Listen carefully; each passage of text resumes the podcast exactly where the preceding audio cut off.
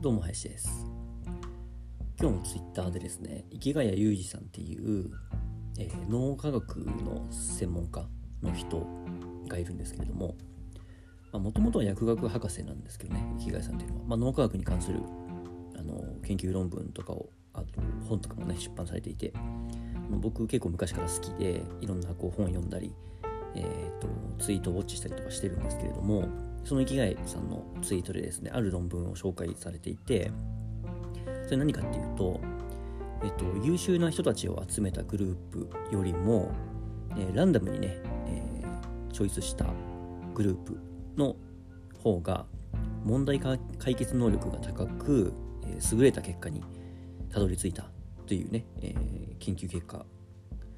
のことを、え、紹介されてました。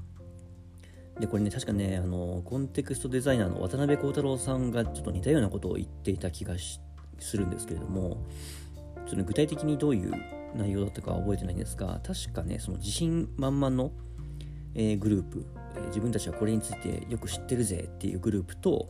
あとちょっと不安のあるグループ。うんこれどうかなどうかなっていうとこういろんなねこう意見を交わしながらちょっと自信ないんですけどこれが答えですみたいな感じで導き出したグループ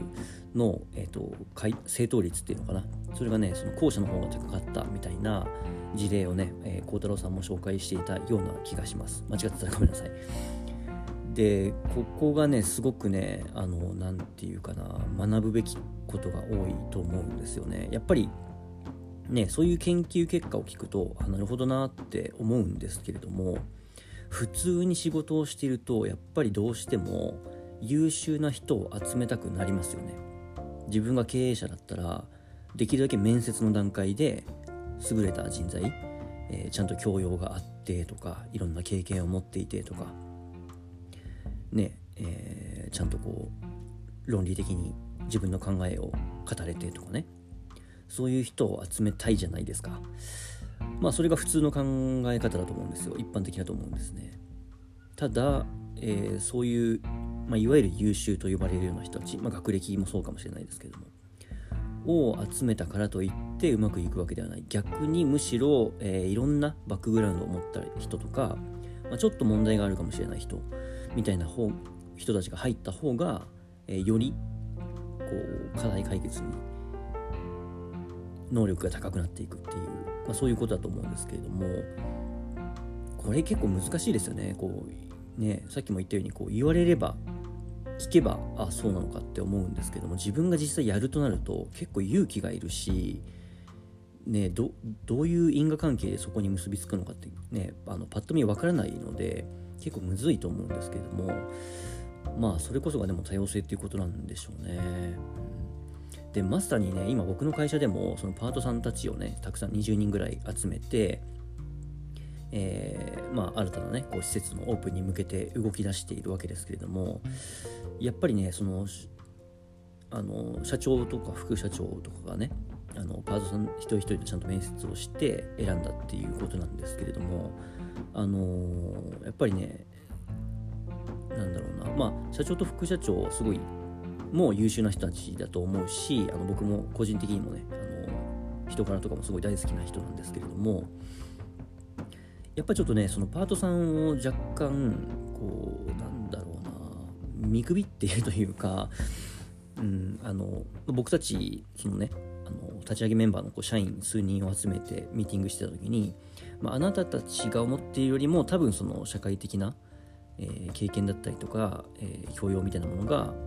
まあ悪い意味じゃなくてねそこかなり言葉選んでましたけども、まあ、若干こう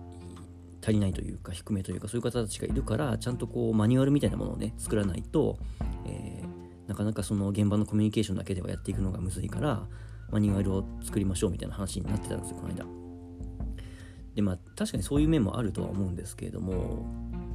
だしまあ僕はねあの結構こう理想論的なところが自分の中でもこう強めにあるのでなんかこうルールを決めるよりもその自分たちでねこうコミュニケーションを取りながら解決していけばいいじゃんっていう、まあ、ちょっとね、えー、脳的なところもあるんですけれども、うん、なのでそれも多分ねそこに通じるところがあると思うんですよね。あのすごい僕たちのことをねこう持ち上げて立ち上げメンバーのことをね持ち上げて君たちは優秀ですっていう風に言ってくれてるんですけれどもさっきの最初のねあの研究結果の話につなげると優秀な人たちばっかり集めてるとうまくいかないっていうことですよね。うまくいかないっていうかいろんな人がいた方がうまくいく、うん、やっぱそこだなって思うんですよね。えー、っとねこれなんかね似たような話があったと思うんですけれどもあ似たような話というかあの誰かが言っていてねなるほどなって思った、まあ、似たような事例というかねあるんですけれども日本とアメリカっていうねちょっとこう今度は大きいグループで見た時に日本人ってこう単一国家じゃないですか。単一民族の国家じゃないですか。もう昔から日本人っていうね、え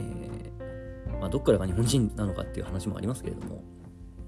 まあ、日本っていう単一民族の歴史が長い国なんですけども、まあ、アメリカは逆にいろんな民族がねこう混ざり合ってきてる国じゃないですか。で一つの企業の中でもねいろんなこうバックグラウンドがある、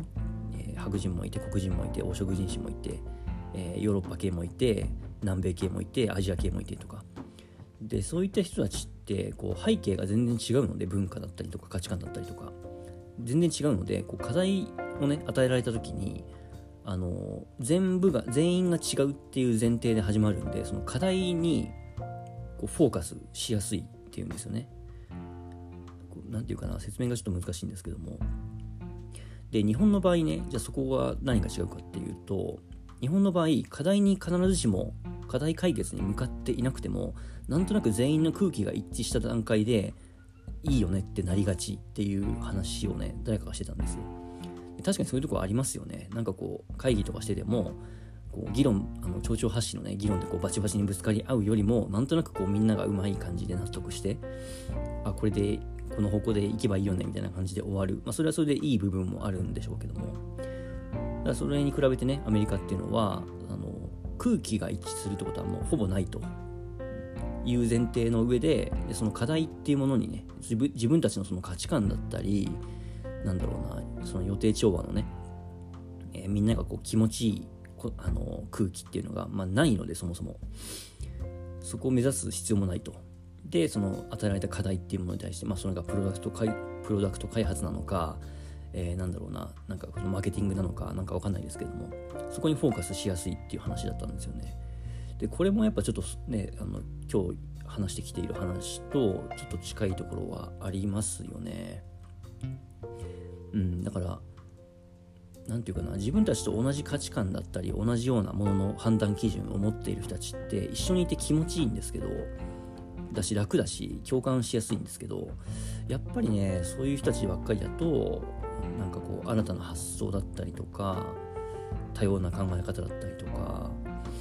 うん、なんかこう盲点ができやすいというかねなんかそういうのはあるんだろうなって思います。結構これはねすごくまあ、今まであの何度も聞いてきた話ではあるんですけども、まあ、僕がね今実際そういう現場にいる現場の中にいるということでこう改めてねちょっとこう身に染みたというか、教訓にしたいなっていうお話でした。以上です。